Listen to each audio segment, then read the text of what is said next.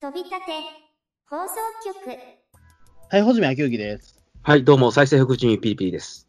はい、じゃあ本日はですね、はいあの、ちょっと懐かしの番組を取り上げたいと思うんですけども、どどうですか？懐かしの番組を取り上げたいと思うんですけども。懐かしの番組ですか？はい。あのーはいだ。って、なんすあの B ファイターとか、核レンジャーとか、あの勇者シリーズとか、僕らアラサーが見てたこの子供の頃のなんか共通体験が全然ないじゃないですか。いや、そんなことないですよ。本当かいな。いや、だから、あのね、む昔はだって電波少年とかたくさん見てましたから。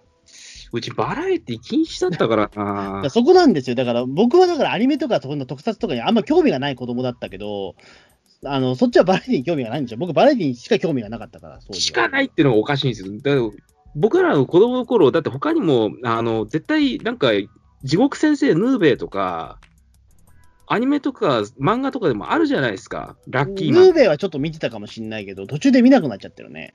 マジですか？だから、アニメでハマったのは、ミュータント・タートルズだけですよ、多分。いなんでそんな唐突にタートルズは見ることになったんですか？や、なんなんでだろう？うん。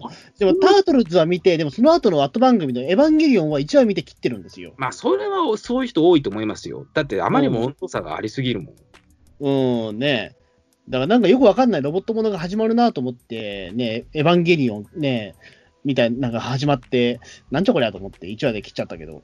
うんまあ、その温度差についていける人は逆にすごいと思うんですよ。ねうん。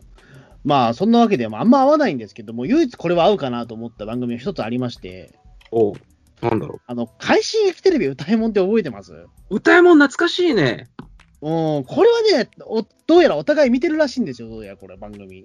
これは、多分当時の、あの、今現在、アラサーの小当時小中学生だった人、みんな見てんじゃないですか。いや、み、みんな見てないと思う、多分この番組。えー、そう。めっちゃ楽しい番組だったけどな。あの、で、快進撃テレビ歌いもんなんですけど、どういう番組かというと、うんあの、これアニソンとかを、アニソンを特集した番組なんだよね、これね。アニソンとか特撮とかそういうソングですね。いわゆるアニソン。そうそうそう。なんかその、主題歌ををメインにした番組で、うん。あのー司会が今田耕司さんがやられてたんですよね、確かこれ。はいはいはい。で、それがね、あの、毎週1回やってたんですよ、1時間番組で。俺なんかもっと目にする機会があったような気がするんだけど。あのね、確かこれね、歌いもんが始まる前に、特別番組とかで今田耕司さんが司会のアニソン番組ってあったと思うんですよ。なんかえここの歌いもんに至るまで。これずっとアニソン枠だったの？いや、アニソン枠というわけじゃなくて、いわゆるその、なんか特別番組枠みたいのがあって、そこで今田耕司さん司会のアニソンを特集した番組ってあったんですよ、確か。で、それが人気を博したんで、じゃあレギュラー番組にしようということで誕生したのが歌いもんだったと思うんですよ。あ、その最初はなんかバラエティの中でアニソンを紹介するワンコーナーみたいなのがあったんだいや、あ、違う違う。あそうアニあのアニソンをし主題にした特別番組、2時間番組があったんですよ。あ、単発で？特番で単発で。それがね、なんか半年に1回ぐらいやってたんですよ。うーん。うん。で、それが確か人気になったから、今田さん、レギュラー番組になったみたいな。えー。うん。だったと思うんですよ、確か。そうそう。だから、あのーけだから当時は、だから今田さん司会の、その歌、アニソン番組っていうのは、あ、ついにレギュラーになったんだっていうふうに、当時僕思は覚えてるんですよ、そういうことがあったの。これやっとレギュラーなの？だったと思うよ。うん。えー。いやー、また見てえな、これ。うん。でもなかなかこれね、極物番組だったと思うんですよ、確か。ええ。こんな危ない番組だったかな。うちの親が見せてくれたぐらいだから、結構平和に見れた番組だったとしか思えないんだけどな。なん、ていうのかな。あのーいや、いや、当時にしても今にしても、その、アニソン番組がゴールデンタイムに1時間やってたことって、ちょっとね、今思うと考えられないじゃないですか。うーん、結構アニメとかね、アニソンとかが社会的な地位を得てきた現在においても、そんなのないもんな。ない、ないよね、そんなの。だって、例えば、昔の懐かしの映像を、毎週その特撮、あの特集してる番組ってあんまないと思うんですよ。今だったら、例えばサンデージャポンとかあるけど、でもあれは昔懐かしの芸能人の今を探る番組でちょっと趣旨が違うんですよね。うん、アニメとか特撮に限定して懐かしを毎週毎週やるっていうのは、他になんか前例とか後に続くものあるんですかね？テレビ探偵団があったと思うんですよ、確か。テレビ探偵団ってアニメとかに特化した番組なの？て、ね、アニメとかに特化したわけじゃないけど、特撮とかアニメはネタ多かったはずですよ。でもただ、うんテレビ探偵団っていうのは、えっ、と、昭和の末期なんで、僕らは見れてないんですよ。全然記憶にないもん。うん、テレビ探偵団はね、あの、やっぱり、僕よりちょっと上のオタクの人はすごくね、あの、お推してる番組だと思うんだけど、僕らアラサーだとやっぱり歌山を見てた人は多いんじゃないかな。どうなのかな？歌い物でそんなみんな見てたのかな？うん。俺、周りみんなその歌い物見てる人いなかったんだよね。嘘でしょ？うん。いや、多分そこは文化の違いなのかもしれないけど、ちなみにね、あの歌右衛門は当時やってたのは、今、ウィキペディア見てますけど、はい。えっ、と、1999年の1月12日から、えっ、と、お同年の9月14日までやってたんですよ。出だしはじゃあそんな見てないかもしんないな。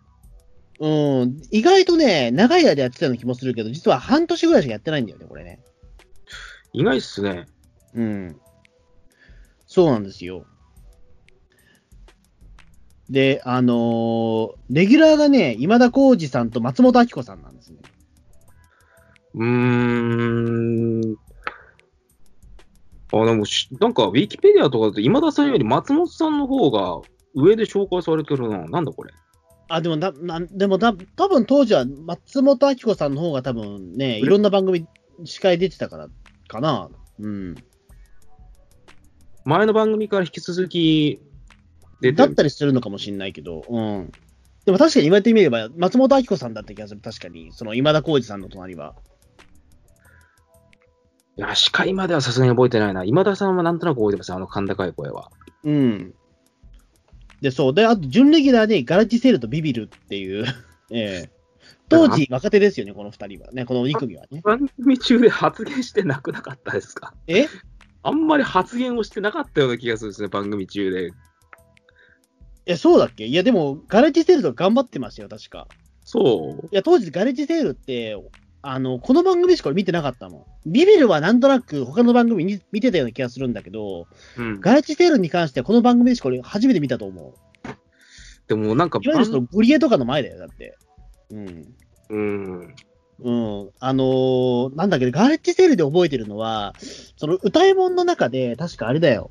あの、なんかガッチャマンの主題歌を歌うコーナーがあって、はいなんかそのなんかガッチャマン特集が一回あって、それでガレッジセールの二人が、そのガッチャマンに扮して歌った回があったと思うんですよ。結構振り付きで。もう松人さん呼べなかったんだ。え？この当時からやっぱりもう歌番組では下正人さんが呼べなかったんだ。いや、どうなんだろうね。いや、なんかその、えっ、と、ちょっとやっぱりその中で言うと、この、歌いもん確かいろんなアイドルとか出てて、当時。で、その出演者に歌わせるみたいな、そのなんか夜も引っ張り的な感じの展開があったと思うんですよ。で、その中で一環としてガレッジセールに歌わせてるのが確かガッチャマンだと思うんですよ。で、すごくなんかその、ふガッチャマンのなんかそのね、コスチューム着て、ふ二人だけなんだけど、う歌ってて、で、なんかその、すげえ緊張ししてまして、なんかそのガッチャマンってめちゃめちゃファンが多いから、あの、なんかもう、いつ刺されるんじゃないかって言って、ドキドキしてましたっていうのをすごく覚えてるんですよ。ガッチャマンってそんなめんどくさいファン多いんすか？いや、わかんない。いや、だから当時、俺子供だったけど、あ、ガッチャマンのファンって怖えんだなと思って。うん。いや、すげえガレッジセールの二人頑張ってるなと思って。うん。そんな内容を詰め、なんていうか攻めるようなことをしなきゃガッチャマンファン怒んないと思うんですけど、いや、でもなんか俺当時はそのなんかガレッジセールがすごくなんかもうビビってて、そのガッチャマンファンに。うん。なんかそれをすごい俺は覚えてるんですよ。え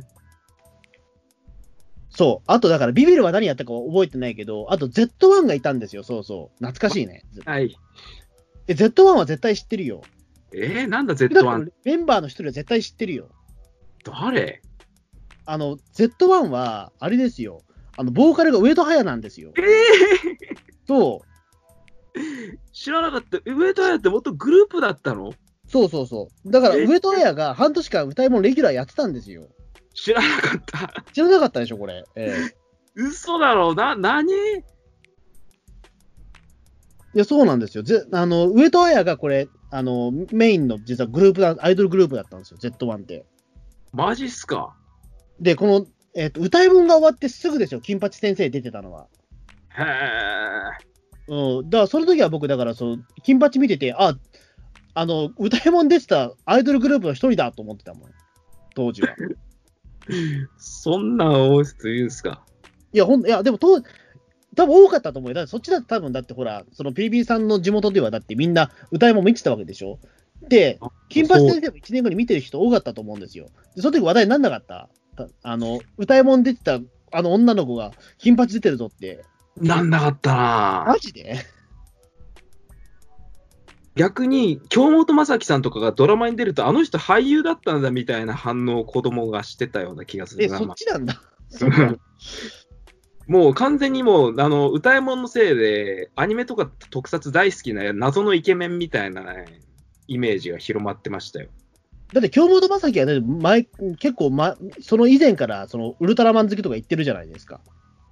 いや、でも、あのーそんなバラエティを見てる子供がやっぱ自分を含めていなかったんですよね。あ、そうか。うん。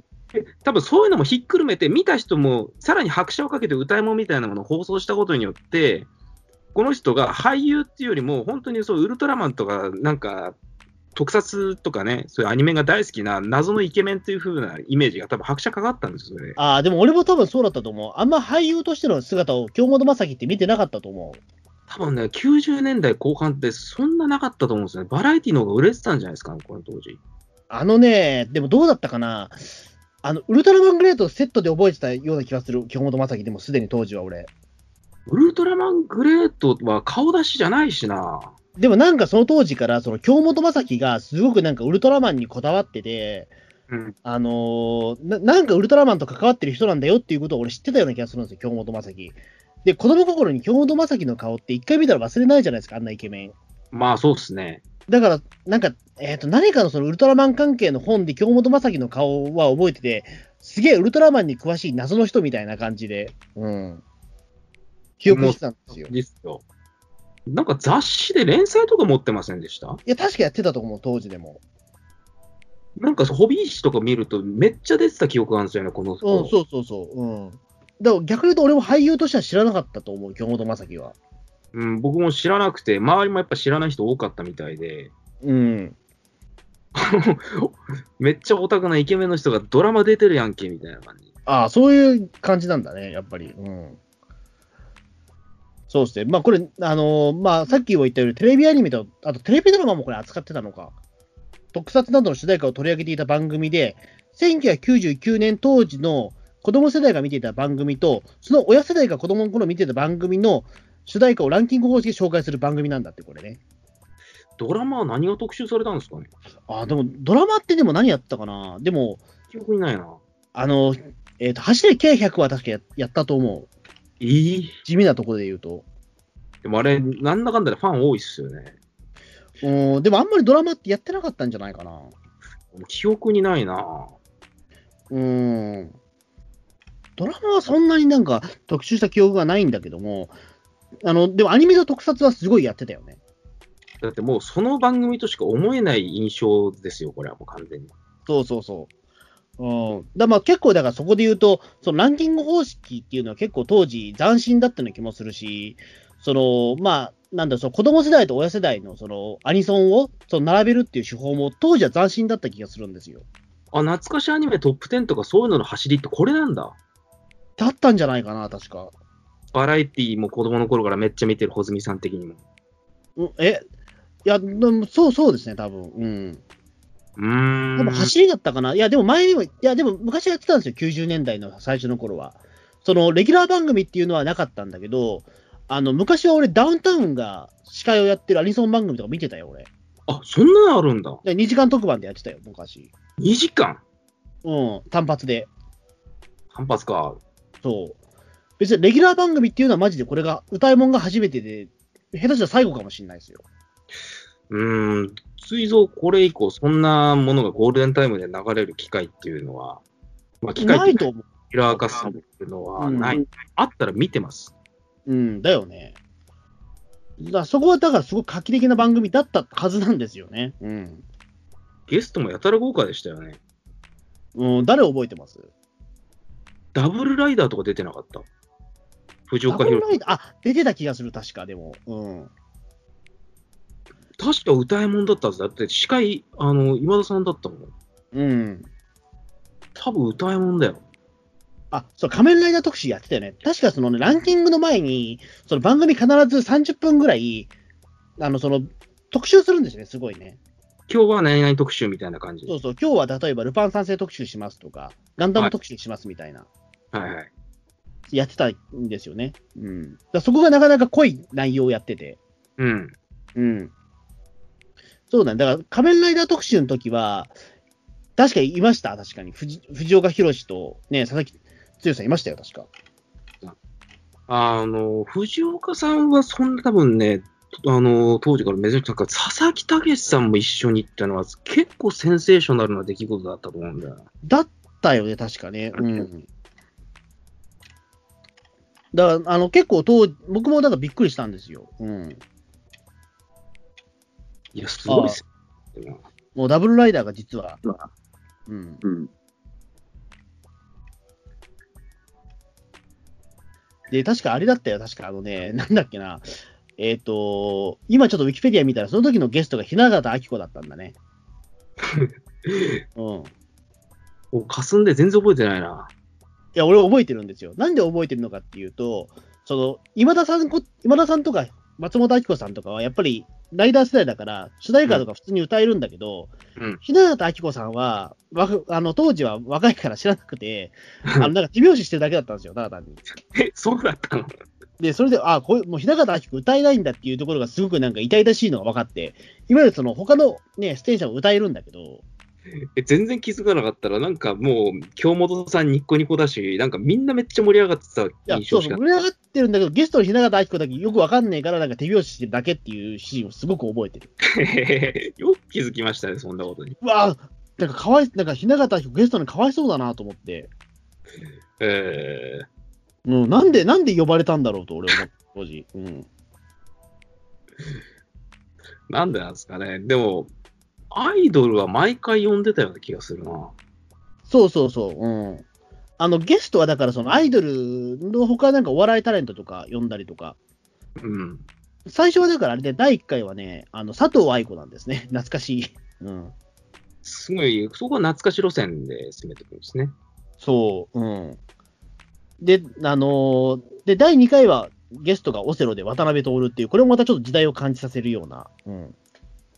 うーん。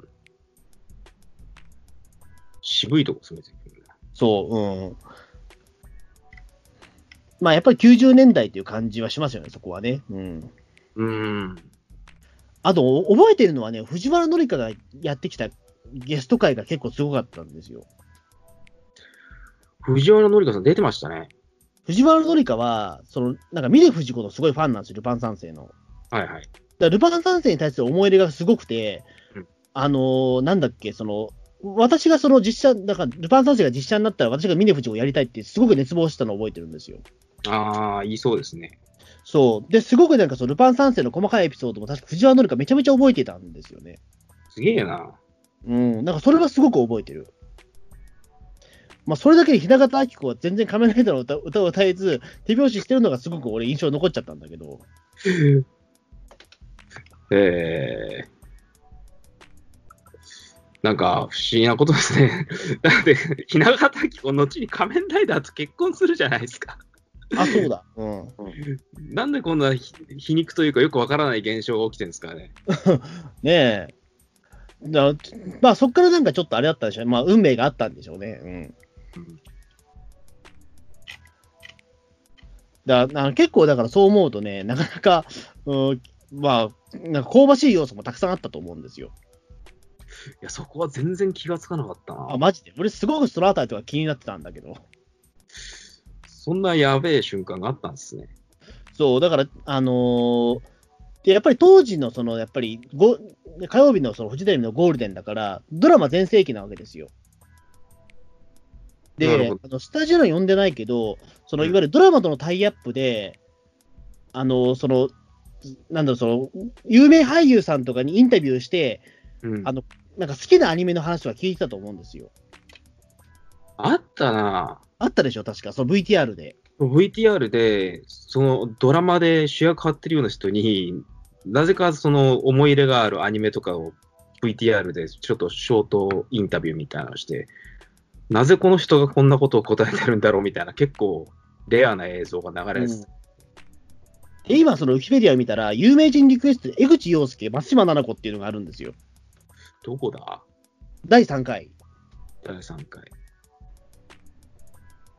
ああ、あったと思で、松島菜々子はちょっと覚えてないんだけど、う。うん。江口洋介は、あの、その思い出に残ってるアニソンで、うんあの、ギャートルズのエンディングテーマを確か上げてたと思うんですよ。なかなか渋いな。うん、渋いなと思って。うん。えーななんでこんな曲を知ってるんだろうと思ったけど。うん。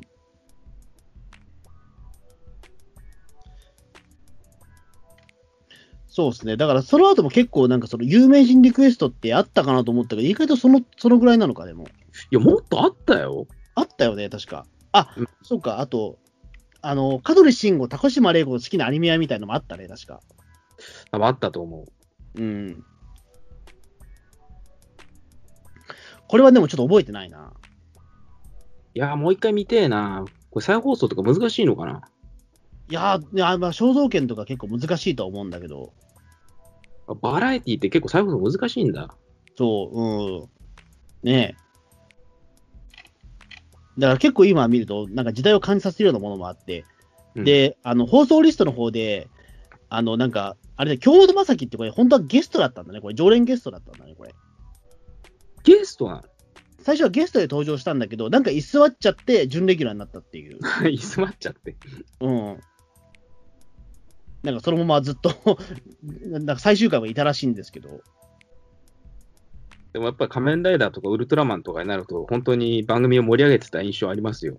そうそうそう、うん。やっぱりなんだかんだで一番詳しい枠というか、その専門家枠として、京本正樹さん出てたような気がするんですよ。うん。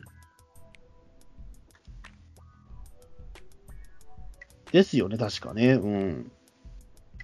なんかもう、そういうウルトラとかライダーになったらもう京本さんの出番でしょみたいな、スタジオの雰囲気がそうなってましたもん。うん。なんかあと記憶に残ってる特集ありました？やっぱ水木一郎さんですね。ああ、やっぱそうですよね。あの、水木一郎さんの兄貴っていうあだ名は、歌い物発祥なんですよね。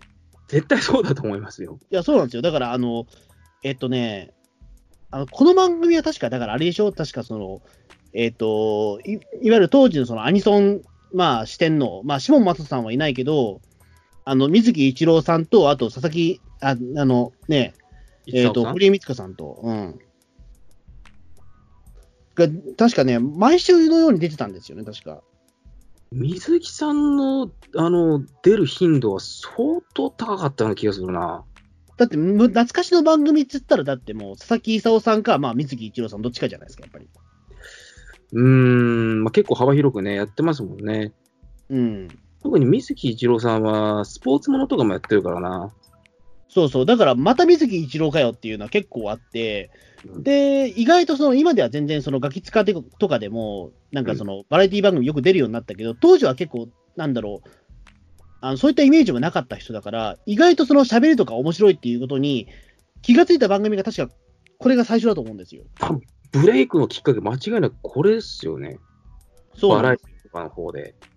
で、ちょっとだけなんかそのいじられキャラみたいなことになってて、うん。あの、なんだっけな、その、佐々木勲さんがそのアニソンの帝王っていう、うんで、堀江光子さんがアニソンの女王みたいな形だったんだけど、うんで、そこでなぜかその水木さんだけ確か、あだ名がなかったんですよね、なんかね。それで確か、あなんかそのアニソン界の兄貴みたいな、確かなそのあだ名ができて、それから定着してったみたいな。えー、ような印象なんですよね、確か。だから、兄貴っていうあだ名はこれ発祥なんですよね。あ結構、多分これ、どうなんだろう、あれ、本人が素で滑ってたのか分かんないですけど、僕、子供の頃見てびっくりしたのは、あの、朝の枠にも歌い物企画で進出して、何の番組で出てたんだっけな、バロンノワンの、ね、歌詞をほぼど忘れして歌ってたこととかあったんです。あ、マジで？そういうの知らなかった。あれはね、歌い物と結構タイアップしてたと思うんですよ。多分あの、選曲 ?24 時間ライブ。あれの直前とかだったと思うんですけど、あーなんかそうですよね。うん。多分時期時期的にそれですよね。うん。あの、歌い物の PR とかも兼ねて、朝の時間帯のやつ？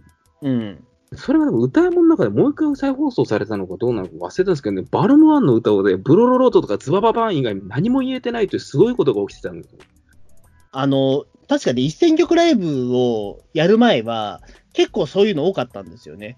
あの、やっぱりそのいじられキャラみたいなところもあって、うん。あの、なんだっけな、その、まあ、とにかく水木さん、まあ、当時が持ち曲一選曲みたいなことはすごく言われてて、その番組で押し出されてて、だけどなんかその面白いおっちゃんだからすごいいじられてみたいなところで、確かね、それでなんかどれだけ覚えてるかっていうような企画から始まったと思うんですよ、一選曲ライブって。なるほど。なんかそれで確かね、その、ガレッジセールと一緒にカラオケ屋に行ったら、うんその、大体忘れてるっていう話をしてて、あなんかそういうのあったなあったでしょ、確か。うん。で、なんか、ムテキングの歌を歌えなくて突っ込まれてたみたいな 記憶が。あれさすがにムテキング自体が分かんなかったからな、当時は。そうそう、だから、そこでガレッジセールの二人が、いやいや、あの、水木さん、ムテキングなんてメジャーな歌をなんで忘れるんですかみたいな。いめっちゃなや、ムテキングってメジャーなのかなと思って。ムテキングはメジャーなのか。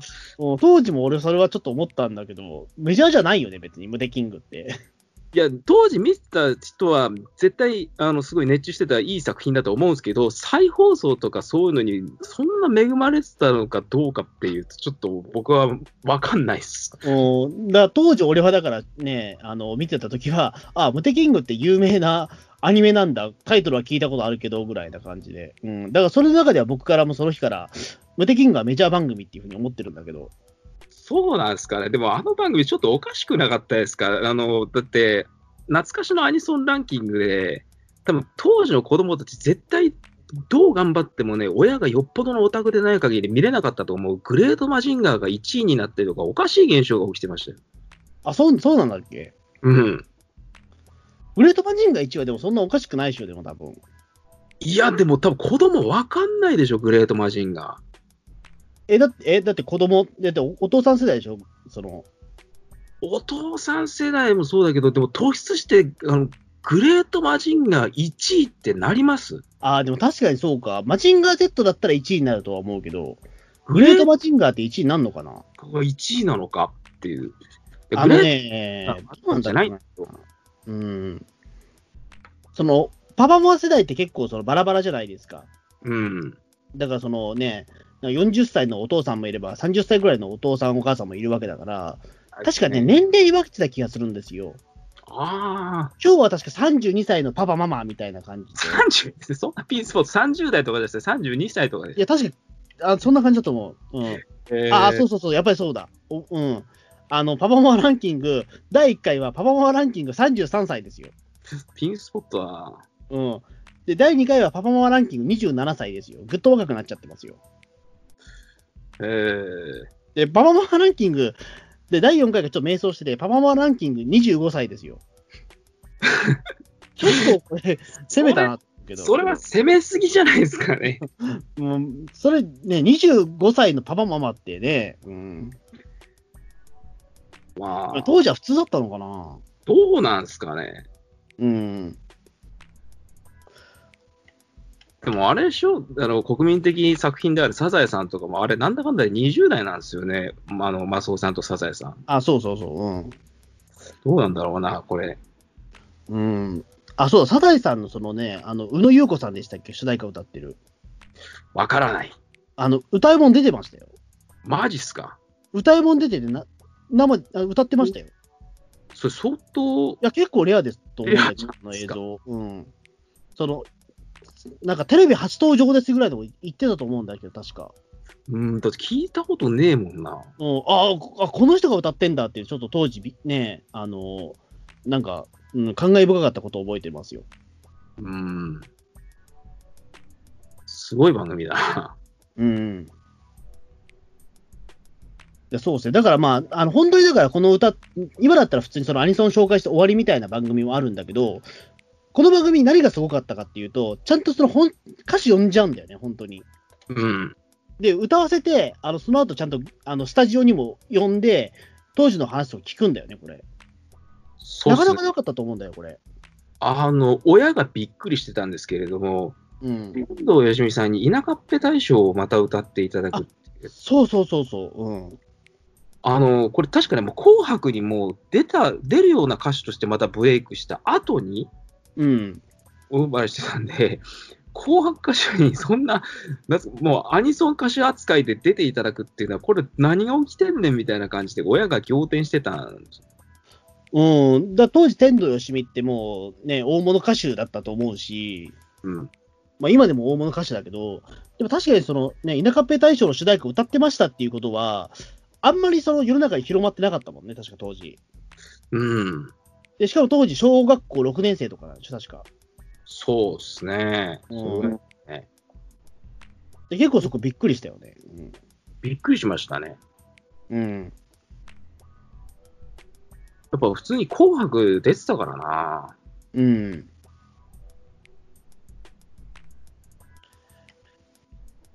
ですよね、これ確か。うん。でも、天童よしみなんかその翌週も出てんだね、なんか。あ、そうなんだ。うん。それは覚えてないな。うん。あ、そうだ、なんかいろいろ思い出してきたな。うん。なんかスピードも出てたんだ、なんか。スピードは何だろう何ででよか出てたのかなちょっと覚えてないけど。スピードでアニソンって言うと何になるんだろうな。うん。わかんねえ。まあでも多分アニソンにはなかったかな。あ、あとあれだよ。あのね、この番組でよかったと思うけど、宮内博特集やったと思うよ、確かこれ。宮内さんは出てそうだな。あの、宮内博特集やってたと思う、確かこの番組は確か。俺は歌い物ではちょっと覚えてないな。あの、えっ、と、なんだっけな。えっ、と、宮内博さんは私2回ぐらい出てると思う、確かこの番組に。歌い物で、うん。じゃあ歌ったのかな？あ、歌ってる歌ってる。あの、解決ズバッと歌ってる。あ、見たかもしんねあの、キャインの天野さんが、え。うん。あの、その思い出のその特撮番組みたいなところでうん、確か名前、第一に挙げたのが、確かその、解決ズバットだったんですよ。解決バットね。で、俺、解決ズバットの初対、その、初めて見たのは多分それだと思う。この歌い物だと思マジで？う。うん。あの、それまでは解決ズバット知らなかったはずだもん。スーパーヒーロー作戦とかが発売されたのっていつだ？あ、でも同じ年じゃないですか、多分99年って。あ、そっか。うん。だって、あの、スーパーヒーロー作戦の新しい方、ガイアとか、そうもんな、あれ。あ、でもそうか、でも、スーパーヒーロー作戦もしかしたらその1年前だったかもしれないけど、それ出てんもん、ズバッと思いっきり。うん。でもなんだろう、その、ほら、あの、ズバットの釣りのシーンとかあったじゃないですか。釣りのシーン？釣りの、そのなんか、あれなんだっけ、出てこないや。釣りし、あの、との対決のあれねあ、。そうそうそう。あれをね、丸々やってたんですよ、その、日本一対決。えー、渋いな。うん、それを確か特集してて、なんじゃこれはギャーっつってみんな、今田さんとか笑ってるみたいな。あ、そりゃあね、普通にそんなとこだけピックアップしたら、これ何の番組なんみたいに思いますよ、ズバッとはいや、。そう、だから僕もなんだろう、この番組はと思ってたけど、うん。で、その後、だから、その宮内博さんが、その、例のそのね、天下のハットかぶりながら出てきて、あの、ね、あの、地獄のズバッと歌ってましたよ。やばそうだ結構やばかったですけど、ええ。うん、だからそんなことも確かね、いや、い結構今にしてみればお宝なんですよ、それ。これ、穂積さん、同人誌とか作ったら相当面白いもん出来上がると思いますね。権力的に。やば覚えてないよ、でもあんまり。なんかね、もう一回、あの、国会図書館みたいなところとかで、こういうのをもう一回見る方法ってのはないんですか？いや、どうだ、でも、おもう映像は見れないでしょう。見れないんだ。あ、でもあとこれね、あの、なんだろう、PB さん的には確か、えっ、と、すごく伝説っていうか、その、いい情報だと思うんですけども、うんあのね、ガンダム特集やったと思うんですよ。覚えてます？ガンダム特集ね。ああ、でもこれすごいことが確か思う、あの、ますごいことっていうか、なんていうか、やっぱすごいことだよね。あの、愛選手の、あ、そうそうそうそうそう。うん。ライブ、テレビライブって、多分これ前あるあるのかな、これ。どうなんだろう。いや、やった。あの、あれですよ。うん。井上大輔さんってあ、出てた、出てた。出たことあるんですか？いいや、多分あの、実を言うと、だから、ほら、あの、井上大輔さんって、うん。あの、その、2000年に自殺されてるんですよね。そうなんだよね。で、それが確か歌いもんがさい最後のテレテレビ出演か何かで、その井上大輔さんがその亡くなりましたっていうそのニュース番組では、あの歌いもんの映像が使われてたんですよ。あららら。うん、それをすごい覚えてる。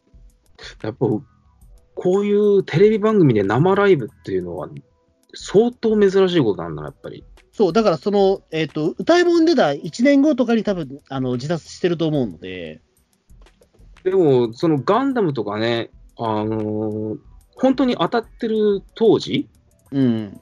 とかだったら、なんか歌番組とか出てそうだなと思ってたけど、そんな話も聞いたことがないんですよね。そう、うん。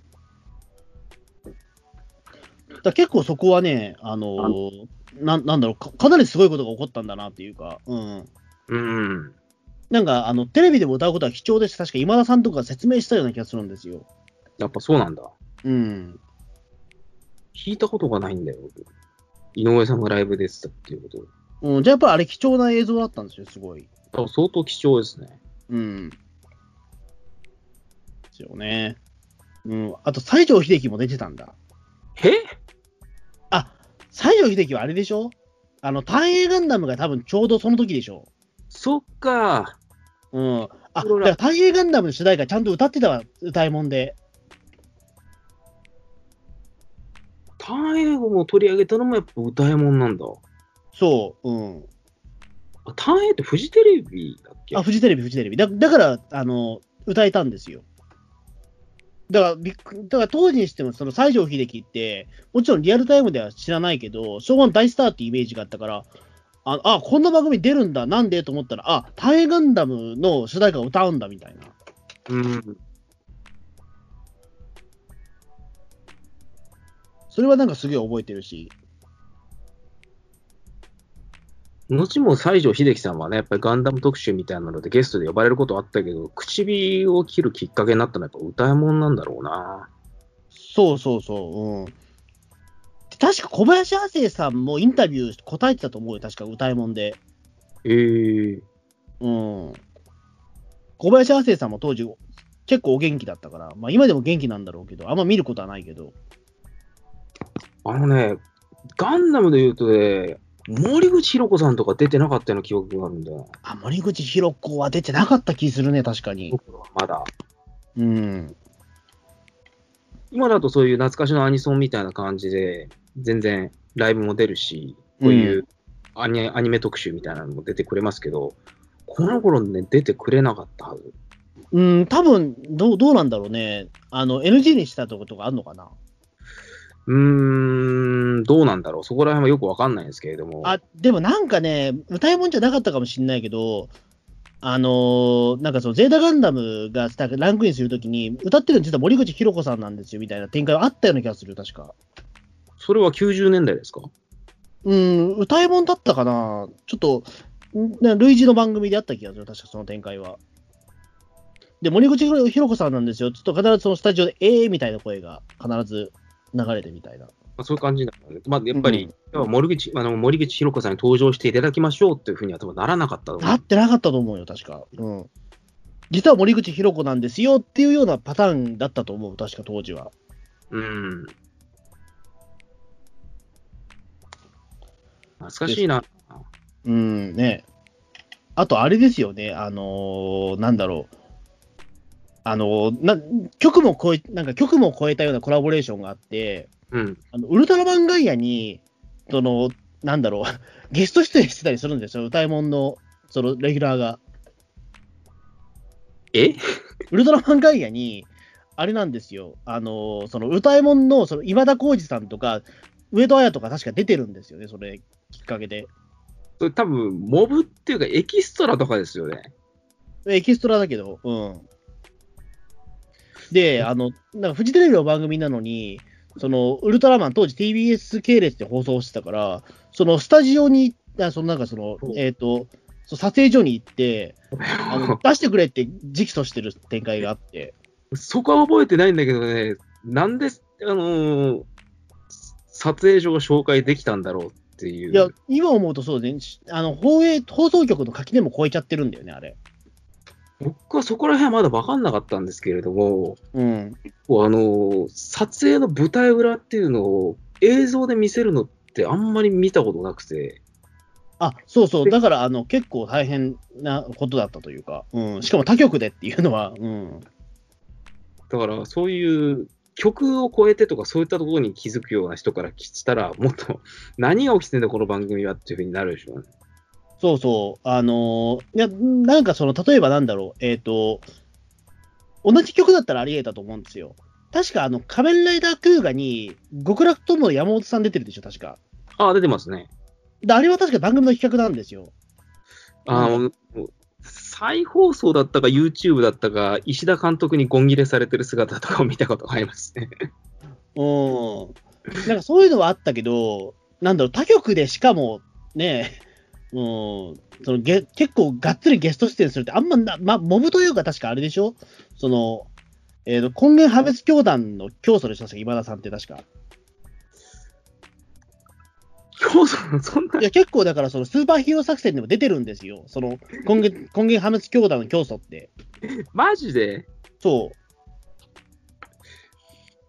だそこにだから今田さん含めて Z1 を連れてったから、ウルトラマンガイアに今田耕司と、あのその上戸彩が出てることになってるんですよ。え、じゃあ教団の メンバーに Z1 がいるってことだろそう上戸彩がいるんですよ。う。教団にいるんだ。やばいな。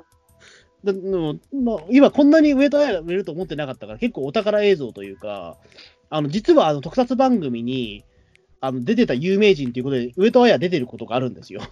名前が上がることがあって。おかしいだろ。なえ、なんでっていうふうにななっちゃうというか、うん、まあ、番組企画でってことですよね、これね。そう。あ、そうそう。で、それで思い出したら、確かそのね、ウルトラマンガイアのその撮影所を確かその、め今田耕司たちが見学した回をそのままほら、フジテレビで流したじゃないですか。それは本当にね、覚えてますよ。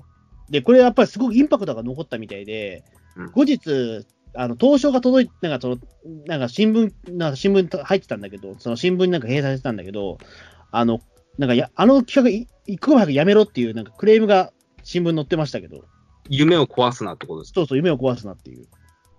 やっぱりね、僕は子供の頃普通にびっくりしましたもん。何が起きてんすかねみたいな感じで。そうそうそう。だから、あの、やっぱクレームもあったみたいで、新聞で当初それを思いっきり書いてあったもん。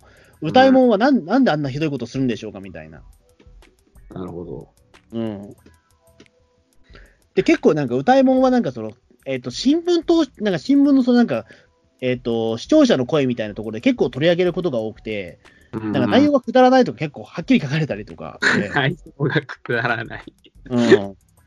すごいそれを覚えてるんですよ、当時。ええあ、歌いもんまた叩かれてるわ、と思って。えー、歌いもんってそんなことになってたんだ。うん。確か、うん、そんな確か展開あったと思いますよ。え禁止の我が家でも普通に許される、なんか結構ね、平和な番組っていう印象があったんだけどな。えいや、どう、まあまあ、確かにだから、その、ななんていうのかな。いや、くだらなくはないんですよ、決して。うん。なななんていうのかな。ちょっとこっぱずかしいような感じもあった番組だと思うんですよ、なんとなく。あの、パパママ世代とか、その昭和の特撮あのそのなんか特集とかいいんですけど、うんあの、なんかキッズ部門になると、途端に寒いような雰囲気があったような。まあ結構、あのーな、なんですかね、DJ センスっていうのかなんていうんですかわかんないですけど、これどういう流れなのかなみたいな感じで、なんか、こういうグレートマジンガーとかそういう系うん。なんかバルマンとか、なんか熱唱系の後にジブリとかを突然差し込んできたりとか、そうそうそう、ジブリ、毎毎回入ってましたね、確か。どういうテンションの流れなんこれみたいなことは子供的に感じたことは多少ありましたね。そうですよね。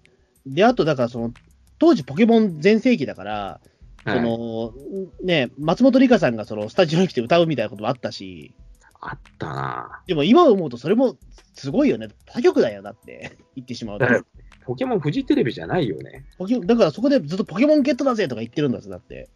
なんでそんなことが許されたのこの番組。わかんない。で、あとあれだもんね、当時は、なんか団子三兄弟ブームだでもあったから、それは思い出したくない。なんで？あのね、僕はね、あの、早見健太郎さんのね、好きな歌がいっぱいあるんですよ。はい。アイアンリーガーとか、はいオレンジとか、マッハ555リメイク版とか。ところはね、ここで団子三兄弟がヒットしたことによって、ただに、ただでさえ、もうラジオとか NHK とかで団子三兄弟散々流してるのに、せっかくこういうアニソンとかを特集している歌い物で、あの、アイアンリーガーとかオーレンジとか、オーレンジャーとかね、歌ってくれなくて、団子三兄弟歌いやがってみたいな感じでね。ああ、まあそうですね。あの、確か団子三兄弟は毎週1位でしたよ、確か。まあ、それはね、わかるんですけれども、せっかくこういうクラシカルなところとかにも、あのスポットを当ててくれる番組なのに、あの早見健太郎さんの他のアニソンを一切紹介してくれた記憶がないんですよね。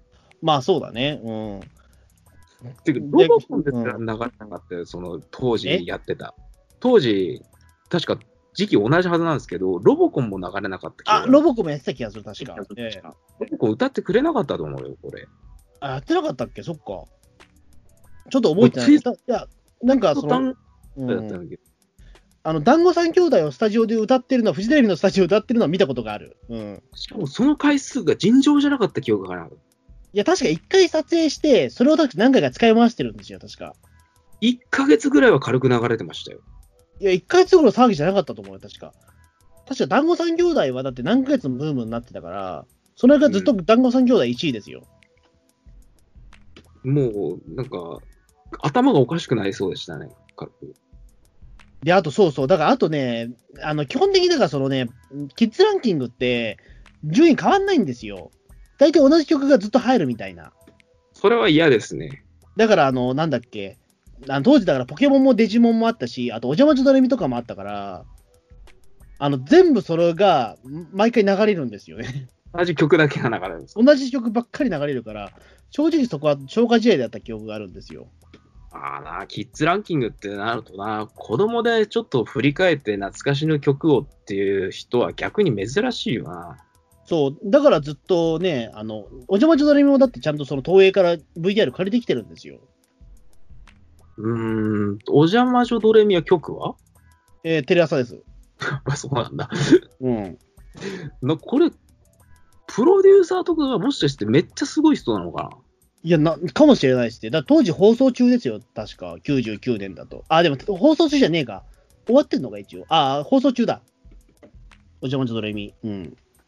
ウルトラマンガイアとかさ、お邪魔女ドレミとかさ、そういう他局のものを フィーチャーするって、いわゆる曲同士の対決から言ったらもう反逆行為じゃないですか。うん。あ、でもちゃんとでも一応、あのーねきょ、ちゃんとフジテレビのアニメもやってるんですよ。それはやるでしょ。だから、こち亀の大特集とかやってますよ。あ、やりそうだな。うん。あと、あの、当時は、ほら、あの、GTO がアニメになってたの覚えてます？はいはいはいはい。で、それがちょうど99年だったから、その特集もやってるみたいなんですよ。誰がゲストで呼ばれたんだろ真島太郎呼んでるよ。え？それ実際のヒロインやないかって思ったけど。う。アニメの方からゲストは？いや、い誰だったかな？呼んでないんじゃないかな？確かその、だからドラマ版のヒロインの方の松島菜々子さんに、確かそのアニメの GTO を見せて感想を言ってもらうみたいな企画があったような、ないような。うーん。あの、GTO とか主題歌ラルク・アンシェルとか歌ってんですよね。うん、そうそうそ呼べてなかった記憶があるんう。でラ。ルクマンシェルは呼べてないんじゃないですか。エンディングテーマ、ポルノグラフィティなんですけど、多分これも呼べてなかった。呼べてないですね。うん。あ、結構配線作でやってたんだな、当時。うん。すごかった GTO。うん。あ、そうだ、あと思い出したわ。あの、声優スターオーディションみたいなのあったよね。声優デビュー企画みたいなの。でも結局誰がデビューしたんだみたいな感じで、あんま記憶に残ってないんですけど。あの、一人勝ち残ったんですよ。あの、あ全の時その、講師についたのが、あのう、ん大山信代さんなんですよ。え？あの、その、だから、あの、せその番組企画で声優さんをデビューさせようみたいな、あの、ことになって、それでなんか若いその声優の卵みたいなのがたくさん集まって、うん。その講師をしてたのが大山信代さんなんですよ。大山信代さん、これ別に大山信代さんを批判してるわけじゃないんですけど、あそこまで個性的な人って演技の指導に向いてんすかね？あ、でもすげえ向いてます。いや、僕子供心に見てたけど、超厳しかったんですよ、大山信代さん。厳しいんだ。うん。あの、その、女の子にすごくもう、わーわーわーわー言って、お前帰んなみたいなことをすごく、わーわーっつって、ええで、それで女の子が泣くみたいなことは毎週それ繰り返しみたいな。結構ガチめにやってましたよ。怖いっすね。だって、大山信代さんってさ、あの、七色の声を使い分けてるとか、そういうことじゃなくて、関智一さんがスネ夫の声とか、うん。あウィスパーの声とかやるみたい。よくこんな、こんなこと出んのすげえな、みたいなことではなくて、本当にうん。ただの大山信代さんみたいな感じじゃないですか、もう、そう。ブラが乗ってるドラえもんって。だから、ドラえもんに罵声を浴びせられてるような気分に なるでしょ。怖いっすよね。いや、結構すごい展開になってて、で、その、なんだろう、神明さんとか確かその、今日、講師役出てたと思うんだけど、うん最終的にその大山信代さんの切れっぷりがあまりに面白かったのか、半分レギュラー化してたんですよ。へへ全然覚えてねえわ。で、なんかその、ね、あの、今田さんからも、そのブラックドラえもんが出てるぞみたいな形で、で、番組もすごい調子に乗っちゃってたから、あの、大山信代が出てるときは、ダース・ベイダーのテーマを流したりしてたんですよ。えー、全然覚えてねえわ。いや、あのなん もう大山信代がすごくおもちゃにされてるというか、そのね、あのめちゃめちゃ厳しい、あのもう大御所みたいな形で出てたんですよ。へえ。知らなかった。でね、あの、いまだにちょっと忘れられないものがあるんですけど、いあの99年の、これ4月に、9月に終わってるんですけど、番組が。変な時期に終わってんな。そう。で、あの、よ、その翌月から実は、あの、フジテレビは、あの、ワンピースのアニメが始まるんですよ。え、この枠で？いや、この枠ではないです。ワンピースってゴールデンタイムスタートじゃなかったっけ？いや、ゴールデンタイムスタートです。だから、あの。えーと、いや、ゴールデンタイムスタートです。だから、その、99年の10月に、えっ、と、うん夜、水曜日の夜7時から始まってるんですよ。でも曜日が多分違うでしょ？つ予備違う。うん。うん、でも、その、まあ、いわゆるその、フジテレビつながりだからということで、その、大山信代講師の、その、ね、育てた声優の卵たちが、その、なワンピースの波役に挑戦するんですよ。オーディションに。なんか記憶にあるな。でもなんかそういううやめやになった記憶があるんだけど。あ、そうそう。だから、あの、なんかね、その、一人確かそのね、えっ、と、受かったっていう確か情報があったと思うんですよ。私、その、波役に合格しましたっていう。それはどこ情報なんですか？いや、だから大山、大山信代さんが言ってたんですよ。確かその、最後にその、なんか、な、何、何とかさんっていう人が残って、あの、それで大山信代さんがその VD VTR メッセージで、あの、ワンピースの波役、あんたに決まって本当に良かったですって言ってたのを覚えてるんですよ。あ、そうだ、あ、この人に決まったの波役、へえと思って、それで、あの、ワンピース見てみたら全然違ったんですよ。何があったんですかね？うん。ちょっとわかんないです。だから、うん。だから、あ、あの人が本当に波役に決まったんだ。へえ、よかったなと思ってら、全然、うん。違くてびっくりしたんですけど。同じ曲なのにね。そう、岡村明美さんになってました。ええ。惜しかったですね。だから当時、だからそこで波役ちゃんと取ってれば、いまだにその人レギュラーになってたと思うんだけど、今どうしてるか全然わかんないです、その人。僕、この企画ではワ、ワンピースに全く出れなかったとかいう事態は起きてないですよね。それはさすがに大惨事だと思うんですけど。あ、今ね、あのーえーっとね、ウィキペディア見たらありました。あの、大前あかねさんっていう方がグランプリ取ったんだ。知らない。で、グランプリを取って、まあ、その波役には落ちたんだけど、当然。あの、うんワンピースに早くの女性として出演したっていうのが。ひでえな。うん。で、あと、一応だからその流れで GDO にも一応声優オーディションに参加してるらしいんですけど、GTO か。でもこれもどうやらね、落ちてるっぽいな。GTO 意外とキャスト実力派ばっかりだからな。ねえ、うん。イデオにも難しかったかもしれない。あ、でもなんかあれだな。あの今見たら大森玲子が入ってたんだ、その中に。あ、レギュラーすごいな。あ、この番組、うん。この番組からデビューしたってこと？いや、えっ、とね、大森玲子はでも当時あれでしょ、でも、なんか、えっ、と、もうアニメ声優やってたんじゃなかったっけ、でも。あ、そうなんだ。確か、大森玲子は確か。うん。ただ今どうしてんのかな？あんまり今、き名前聞かなくなったけど。うん。聞かないよね。うん。どうしてんだろう、今？わかんねえ。うん。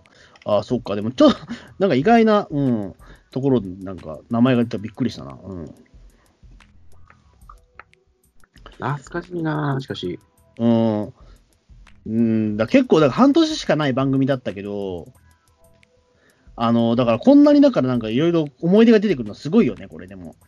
いや、でも、大山信代さんのやつをちゃんと覚えてないのはちょっと失態だな。いや、あれ超面白かったっすよ。うん。全然。ワンピースのナミ役、あなたに決まって本当に良かったですっていう。ぶち切れてる、あの、大山信代さんとかね、大山信代さんが出るためにダース・ベイダーのテーマっていうか、帝国のマーチ。そうそう、うん。今見ても絶対笑える。や、絶対笑いますよ、あれ。うん。100%笑うよね。録画してる人はね、これ多分、ハードディスクとか DVD にダビングして永久保存した方がいいっすね。いや、ですよね、これは。うん。いや、もう素晴らしかったですね、あれは。大山信代は、本当に、あのなんだ、もう、水木一郎と並ぶぐらいの MVP だと思います、この番組においては。大山信代さんってやっぱり国民的なスターっていうか、やっぱり、あのドラえもんじゃないですか。えそういうなんか茶化していい存在として、他のバラエティじゃ扱われてないと思うんですよね。えいや、そうですよね。だって、普通にドラえもん当時だって、大山信代さん声やってるわけだから、ねえ、あんまりそういう茶化し方しちゃいけないと思うんだけど、別にあのドラえもん降板して後もだし、うん。本当に他の番組で、そんな大使われ方をした大山信代さんっていうのは、僕は見たことも聞いたこともないんですよ。いや、でもこれ本当なんですよ、嘘じゃなくて。ええ 僕はこの目で見たんですよ。ええあの、そのね、声優の卵に本当にブチ切れてる大山信代と、ね、波役、あなたに決まって本当に良かったですっていう、ええ大山信代を見てるんですよ。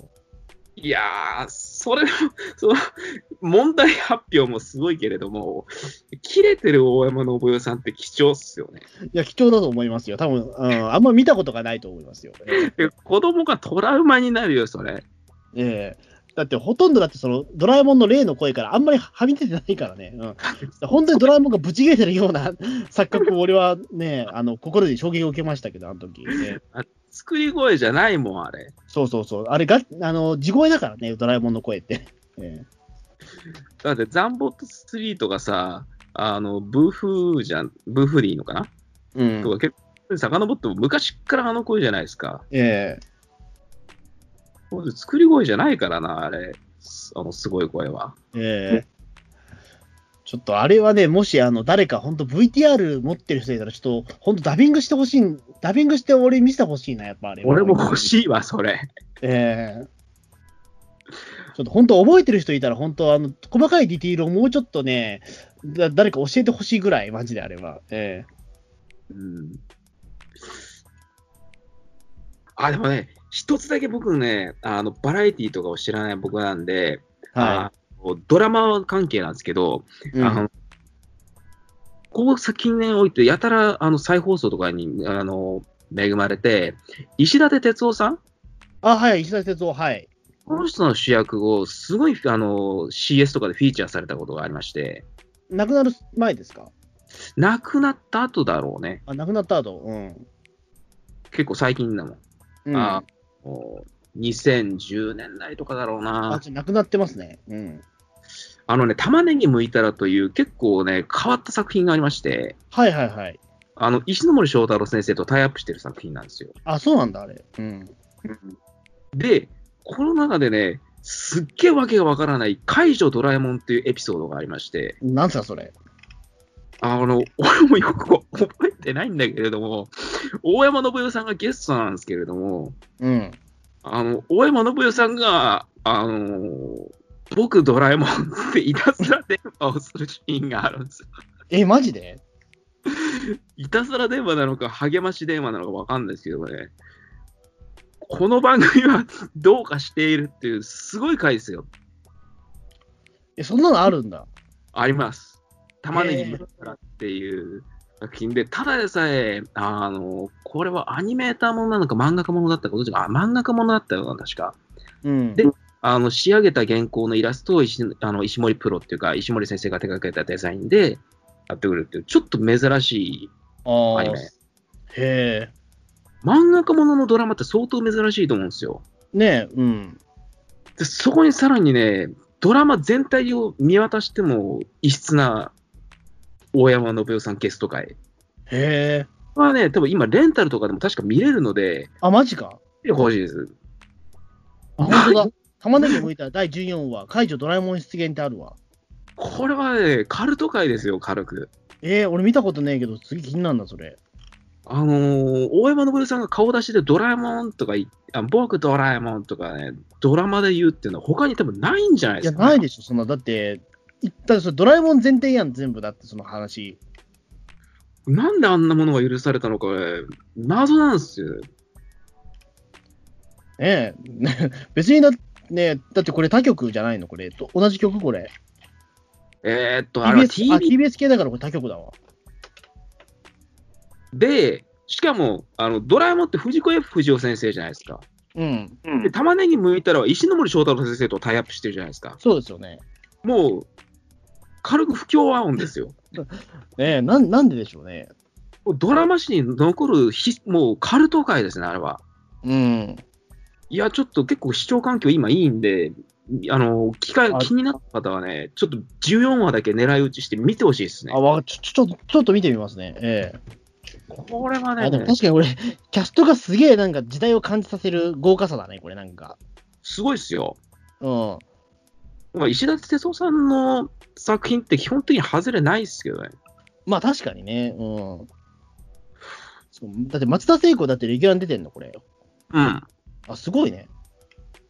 確か。えレギュラー準レレギュラーじゃなないのかな？でもまあまあ、でも結構でもその、松田聖子はドラマに出ることすらちょっと珍しいから、やっぱり。え準レギュラーだったかな？え確かうん準レギュラーだったかな？準レギュラー。うん。まあでもそれでもすごいよね、でも。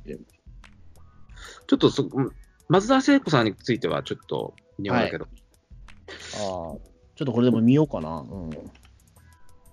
あのー基本的にね、石立哲夫さんのドラマ、主演ドラマで変なものってあんまないけども、いや、変ですよ。変なものは変ですよ、これ。ねやっぱ、やっぱこの玉ねぎ剥いたらだけはちょっと変で、漫画家をドラマにするかみたいな、なかなか攻めてる内容で、さらに、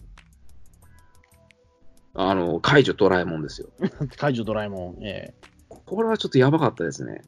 えああよちょっとこれは見ようかな。よく封印されなかったなと思って。だって他だってひどいよ、だって。だって、名犬チンチンチンとか言ってますよ、だって。第7話。めちゃくちゃじゃん、これ。でも意外とそこら辺は多分ね、結構普通普、通の話なんだ。でも、解除ドラえもんはもう、あ明らかにおかしいもんね、これ。おかしいですね。ええああ、でもこれはちょっと見たいな。うん、多分ね、レンタルとか解禁してます、これ。あ本当か、じゃあ見よう。ええ すげえ番組があるもんだな。まあでもね、ああとなんか歌いもんで覚えてることあります？歌えもんは、そうだな、水木一郎さん、佐々木勲さんは意外と普通なんだよな。結構当たり前に結構出てましたよ。ええなんかもうなんか、あの、水木一郎さんみたいに、あの、歌手をすっ飛ばすとか、そういうことは全然せず、非常に平和に番組に出演していたんです。そうそうそう。うん、ねえ。あと、ウルトラマンガイア当時やってたから、あの、クリスタルキングの人が思いっきりそのスタジオで、例のあの、パンチパーマで、てかアフロヘアで出てたのを覚えてますよ。ああ、こ北斗、このあれ、北斗の拳とか歌ってくれましたっけ？歌ってる歌ってる。うん。歌ったんだ。歌ったやつはあったと思う。うん。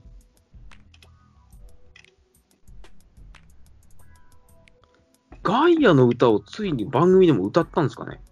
歌った歌った。覚えてる覚えてる、それ。うんすごいことだな。うん。自分の曲でやってる現在進行形の歌流さないのに、この曲の歌はスタジオライブやるんだ。やるんですよ。謎っすね。いや、だからね、とちょっと珍しい番組ですよね、ほんまにこれは。ええこれはもう純粋にもうアニソン番組として楽しんでたんで、水木一郎さんの24時間選曲ライブとかが、うん。これはさすがに、あの、もう、番組定番の、なんていうか、やらせっていうか、どっかでなんかポシャルだろうと思ったら、本当にやって、そのライブの中継とかをやったりとか、いや、そうですよね。だから、あの、本当は僕ね、これ行きたかったんですよ、すごい。あの、やっぱりこの、ここまで僕、歌い物に対しての愛情が強い人ですから、マジっすか。うん、やっぱりこの、ね、24時間ライブっていうか、なんだっけ、選挙区ライブはいつの間にか24時間ライブになってたんだっけ、これ。そのどっちが主題なのか分かんないですけどね。とりあえず持ち歌が選挙があるっていうところでスタートして、全部歌い切るのは24時間後みたいな感じだったような気がするんですよ。多分、ライブ的に一番のみとかですよね。いや、どうなんだろう、でも選曲ってな、でもアニソンってほら、大体1曲あって3分でしょ？うん。途中で休憩入れるにしても、多分フルでやってんじゃね？え、ちょっと待ってくださいよ。え、24時間って、かける60すればいいんですよね。うん。1440分しかないですよ。あ、そうか、じゃあ1番だけか、やっぱり。多分。うん。じゃあ1番だけやったのかな多分どうなんだろう、疑惑が。これ、当時本当に選曲やったのかどうか知らないけど、俺え。でもお客さん映ってましたよ、これ。いや、でも全然いなかったじゃないですか。確か山中湖でやったんでしょ、確かこれ。山中湖だったかどっかわかんないけど、なんかいるわすけないじゃん。やあ川口湖か、川口湖。うん。変なところでやってた記憶はあるんですよ。山梨県ですよ。行けるわけねえじゃんと思ったけど。うんなんでそこでやったんだうん。あれ、客やらせなのかな？いや、どうなんだろう。いや、でも確かにそのね、お客さん、なんか募集みたいなの確かこ、なんか応募してた気がするんですよ。うん。でも、い行けるわけないじゃないですか、そんな平日だし。あれ、平日だったんだ、ライブやったのも。そう。うんあれ、。中継してたんだもんね。うん。あそうだよ。生放中継して番組て。そうそ誰が行けたんだ、あんな番組。う。えー、わかんない。なんか、体験談みたいなのあったら寄せてほしいですね。行きましたみたいな。うん。ねえ。あ夜の舞台になると、なんかバラードとか流してて、次に選曲が。地獄だ。地獄だな。客が寝てんすよ、それ。いや、寝るでしょ、そんなの当たり前に。これは何なんだと思いましたもんね。うん。まあ、だから、水木さんも、だから当時、うんあの、50代前半とかだから多分できたんだろうね、これ。今だったら絶対できないだろうけど。で選曲ライブの翌週とかには、あの、フジテレビの朝の番組とか、この歌い物の中で、水木さんは選曲ライブを成し遂げた結果、入院することになりましたって、プロレスかなみたいな。まあでも、そう、でも確かに、そうなるよね、確か。うん。本当なのかな、それもって子供心に思いましたよ。でも本当に1000曲ライブやったとしたら、でもそう、ほん、入院するでしょ。だって24時間歌いっぱなしなんて。じゃあ、いや、やるなってことになりません。いや、でもそれでやっぱりほら、その、一応、本当かどうかわかんないけど、やり遂げたからこそやっぱ今、アニソン界の兄貴なんでしょ？多分。あやっぱすげえよ、あんたっていうことで。ー、すごいっすよね。うん。いくらだって50代前半とはいえ、そんな体力ないじゃないですか。うーん。今、今やらせたら本当死んじゃいますよ、水木さんに。さすがに、今はやばい。だって今、御年何歳になるんだ？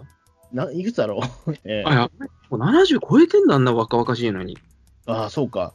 だやっぱりだから、その歌い物出た時って50、50前半ですよ。51、2歳かな、多分。うん。ええなかなか危ない番組ですね、これ。なんか覚えてるよ。だからそれはなんか、ほら、あの、えっ、とね、まだだから比較的みんな出演者とか、その、アニソン歌ってた人みんな若かったから、あの、うん堀江光子さんが40歳になった誕生日が確かその収録日で、堀江さん、なんか今日です、40歳なんですね、おめでとうございます、みたいなのをなんか祝ってたのを見たことあるようで、歌い物の中で。何つったっけ？うん。で、今思うと、え、そうなんだ。堀江光子ってまだ、歌い物で歌ってた時30代だったんだっていうところでちょっとびっくりしたんだけど。そんなことってある？うん。あれ？じゃあ、堀江さんって兄弟員とか出てる頃、小学生か中学生？いやいやいやいや、あれでしょ、あのー、1957年生まれですよ。?17 年か。あ、だからごめんなさい。あの、多分40は超えてたと思う、でももしかしたら。でもその時でも41、えっ、と、42歳か。誕生日を迎えたとしても。若えな若いですよ。だから、あの、兄弟に出てた時って多分10代でしょ？多分そうじゃないですかね。うん。だから、その、20年前だとしたら、やっぱりそうですよ。堀江光子さん、30、40歳じゃない、41歳の誕生日だ。えー、でも90年代後半でもそんな年はすごいな。そう、だってデビュー作がだってその、1969年の紅三四郎ですからね、そもそも。うーん。何歳で歌ってることになるんだ、これ。えーっとね。え、だからあれでしょ、12歳。ああの、歌手デビューが。ちょっとすごすぎますね。ええいや、だから結構そこね、まあ、あの当時まだ41、2歳だったんだってことはちょっとびっくりですけどね、逆に。うん。うん。そらビビりますわな。ええいやーだからちょっとね、歌いもん懐かしいな、でも本当に。うん。いや PR とかね、なんか残ってたらもう一回見たいもんな。いや、本当に見たいんですよ、これ。うん。誰か撮ってる人いないかな、全話、全部。え多分相当ね、資料としても貴重なはずなんだよいや、そうなんですよ、これね。あの、その、急、まあ、ギリギリだから、その、やっぱアニソンのね、ひその人たちが元気だった時代というかさ、まだバリバリその、えっと、当時の声とかも、だって、うん。あの佐々木勲さんも水木一郎さんも、やっぱ当時の声まんまだったからね、今もやっぱりその、もちろんパワフルなんだけど、やっぱりちょっと若干衰えはやっぱあると思うんですよ、今。そりゃあ、だって、あの、後期も過ぎる。これは人気ですからね、多少は、あの、変わりますよ。そうなんですよ。だからそれをね、ほぼ毎週だって、その水木一郎さんが生歌を歌ってたんですよ、スタジオで。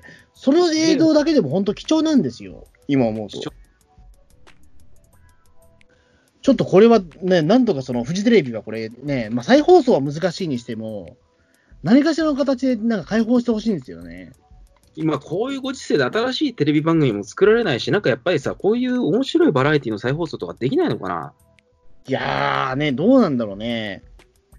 まあ、まずだから、その Z1 時代の上戸彩にね、まず権利が下りるかどうかですよね。そういう、そういうところうまくカットしてもいいからさ、上戸彩のとこカットしちゃうのかな。うんがなんとかならないんですかね。一人だけだから、そのめちゃめちゃ売れちゃったっていうのはちょっと厄介じゃないですか、やっぱり。うん、やっぱそういうもんなんですかね、バラエティって。うん。ねえ、上戸彩の出世作っていうことになんねえかな。え えそれはなかなか難しいんじゃないですかね。うん、ねえ。誰かその上戸彩ファンでもいいですよ。なんかそのも持ってる人いたら、ええちょっと見せてほしいぐらいですよ。でも、当時も本当に少女って感じで、上戸彩っていう印象がないんですよ。いや、そうなんですよね。僕もだから、その、全全然上戸彩、まあまあまあ、でもなんか、特徴的な顔をしてるから、その金髪してた時、ああ、Z1 の子だというか、ね、それはなんとなく覚えてたんだけど、そんな人います？え？いや、あの、もうどうなんだろう、上上戸彩、いや、その目立ってはなかったですけど、うん。どうで、僕の中で歌い物に出てた人なんですよ、上戸彩って。そんな人、周りに見たことねえんだよな。いやいやいや、いやだから、あの、じゃあ、あの、ピリピリさんのその当時の友人に聞いてみな見てくださいよ。歌い物に歌や出てたよねって言ったら、絶対みんなうんって言うから。うーん、覚えてっかな、みん毎週な。出てたんですよ。欠かさず出てましたよ、Z1 は。上戸彩。うん。いや、そりゃそうなんでしょうけれども、ビジュアルがね、ブレイクした頃と結構違うっていうか、やっぱり変わるじゃないですか、この頃男性も女性も見た目が。まあね。うん。いや、だから、だから、金八先生で性同一障害の役やったんでしょ？ええ。ああ、そういう狙いか。うん、わかんないけど。ええ。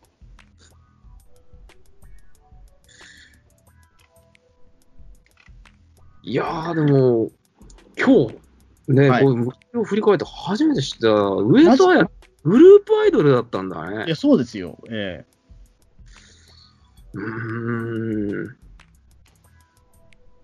知らなかった。え。マジか。ええ興味あるからな。いや、もうね、もうデビュー作、ね、もうデビュー作というか、これがもうあれですよ、もう、あの、歌い本があったから、まあ、後のね、エースを狙いも主演もできたし、えそうなの、えハンターにも出たわけですよ。歌い本あってのことなんですよ、全部。だ歌いもんって演技性問われる番組なんですか？いや、そんなことはなかったけど、正直、歌はそんな上手くなかったような気もするし、でも、上戸彩さんがピンでブレイクしてから結構なんか歌ってますよね。え、なんか歌ってたっけ？俺なんかやたら CD 出てた時期があるなと思うんですけど。あだからね、まあ、もともと歌手としてちゃんとやってたからですよ。えそうなの？ーいや、だからその Z1 はちゃんと、えっと、まあ、全然歌番組とか見た記憶がないな。Z1 はね、えっとね、5曲だけシングル出してますね。えー今見た少ねえな。うん。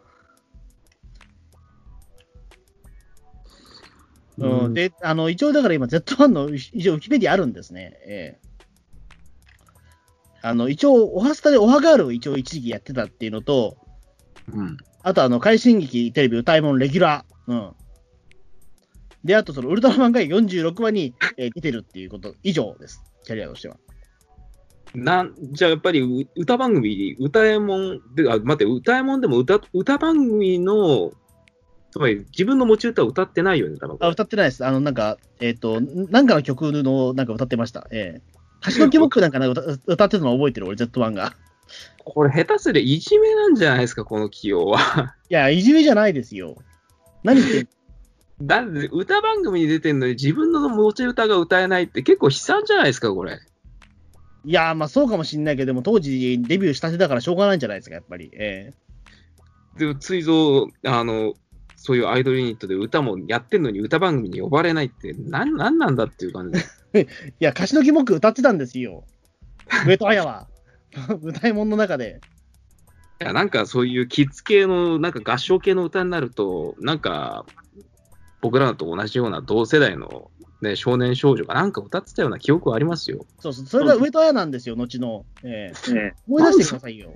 なんでわかるのかなだって僕らとほぼ同い年ですよ。いや、そうですよ。ええいや、当時からなんかその Z1 っていうのはなんとなくその、なんだろう、ちょっとネタ的になってたというかさ、その、た金八出た時も Z1 はなんか、俺まだ記憶とかあったもん、やっぱり。そんな人おるか？いや、おるよ、たくさん。ええ多分普通の人はね、金八先生から上戸彩を知ったって人ばかりだと思うんだよな。多分だけど、あれ、上戸彩、だから上戸彩って多分ね、その金八出てた時って、多分あれだと思うんですよ。あのーえーと金八出る、金八出る時ってまだ Z1 のメンバーなんですよ。えそうなの？そうなんですよ。つまり Z1 のそのボーカルの時に、その金八の、えー、とそのオーディションに参加して、まあ、主役を挑めたわけですよ。でも、すごいよね。あんな結構攻めたキャラクターのギャップそうなんですよ。ああいうのにやらせるってすごいな。だからそこで言うと、だからその上戸彩だけ一人だけすごいバーンと売れちゃったから、多分それで解散になったと思うんですよ。Z1 ってそういうふうに解散になってんですかね。なんか、一応、あの2003年までやってたんですよ。あ、そうなんだ。だからそれを2003年っていうのは、上戸彩が安住をやで主演主演やるときですよ。そこまで一応 Z1 やってるたんですよ。上戸彩、わずか2、3年で見た目変わりすぎじゃないですか。うん、まあ結構変わってますね。うん。あでもず Z1 の上戸彩っていうのなんとなく覚えてたんですよ、当時。そんな人いるのか？いや、いるって、本当に。ええ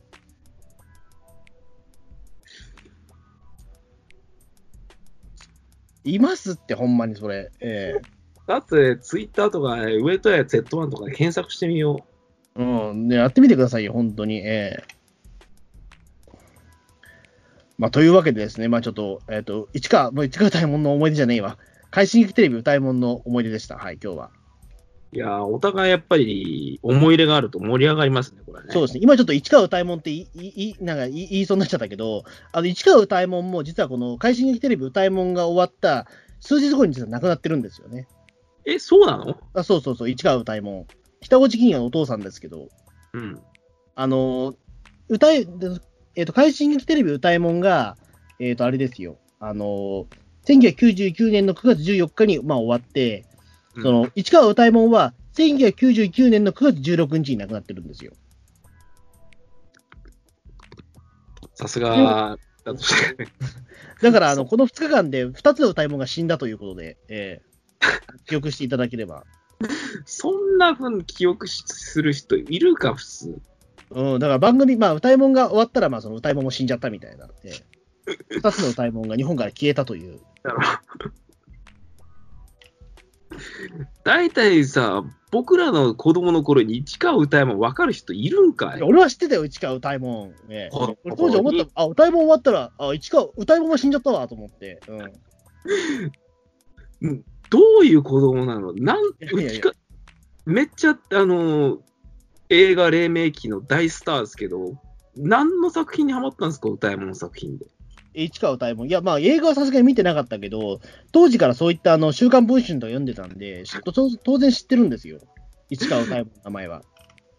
市川歌い物ってそんな90年代文春で取り上げられました？いや、いろいろスキャンダルがあったというか、その、あの、北落金也が、あの、なんかその、老人ホーム入れ入れたみたいな話とかをね、うん、よくやってたんですよ、当時、ワイドショーで。そうなんだ。そう、うん。で、あの、すごくなんか老人施設に勝手に入れちゃったんじゃないかみたいな話とかね。うん。勝手に入れちゃった。そう、なんかすごい、なんか、うん歌い物自体は嫌がってんじゃないかみたいな話もあったんですよ、当時。ええ、でも、大往生じゃないですか。だって市川歌い物、本年考えたら普通に80から90で亡くなってることになりません？あのですね、92年に、あの、1999年、92歳で亡くなってますね。だから、1907年生まれです。えいえ超大往生ですよ。ええだからあれかもしれないですね。だから、快進撃テレビ歌いもんが生まれた背景って、多分あれかもしれないです。老人ホームで、市川歌いもんが何度かあの現世に戻りたいということで、多分そのずっと念を念じたものが快進撃テレビ歌いもんとして蘇ったんじゃないかと僕は思うんですよ。意味がわかんそれでやっぱりその役目を終えたから、市川歌いもんの方も死んじゃったんじゃないかと僕は勝手に今思ってるんですよ。だったら歌い物でもっと時代劇ソングとか取り上げられたりしますよ。いややっぱそこまでの元気はなかったから、やっぱアニソンっていうところで、あ市川歌いもんの中でも落ち着いたんじゃないですか。論理が破綻してますよ。いや、だから当時すごくそれを覚えてるんですよ。あ、歌いもんが終わったら歌いもん死んじゃったっていうのは、え ひどいな。えなんでですか？やば、ブラックすぎるなと思って。いや、なんでですか？いや、その説がね、あの、仮に、あの、当たってるとしたら、時代劇スターであり、主題歌とかも歌ってる杉良太郎さんとかが呼ばれてなかったらおかしいじゃないですか。うん、呼ばれてない、どこに呼ばれてなかったと思いますよ、杉良太郎さんは。てか、歌い物で時代劇の特集なんて多分一回もやってないですね。やってないです。えドラマの主題歌を扱うって言いながらも。えええまあね、確かにまあね、まあそこはもうちょっとヨタ話なんですけど、完全に。まあそんなわけでね、まあ今日はまあちょっと懐かしの番組ということで、ちょっと思い出しながらみたいなところもあって、えなんかこういうまた元気をくれるような番組ね、こういうなんか暗いというか不安が拭えないご時世なんで、本当に元気がくれる番組をまあ新しくやるのは難しいかもしれないけれども、再放送とかな、なんかできねえかな。えねえ、うん。ぜひね、ちょっとあの、ふね、フジテレビとも言わず、いろんな民放の方がね、ちょっとその、いろんな局を超えたね、なんかその、あアニソン番組みたいなのもう一回作ってもいいんじゃないかなとは思いますけどね。うんうん。まあ、そんなわけで、まあね、えーというわけで、まあ、本日は、まあ、市川歌いもんじゃなくて、まあ、快進撃テレビ歌いもんの、まあ、その思い出でしたという形で。なんで終わりになってそんな市川歌いもんプッシュをするのいやいやいや じゃあ、そんなわけで、じゃあどうもありがとうございました。はい、ありがとうございます。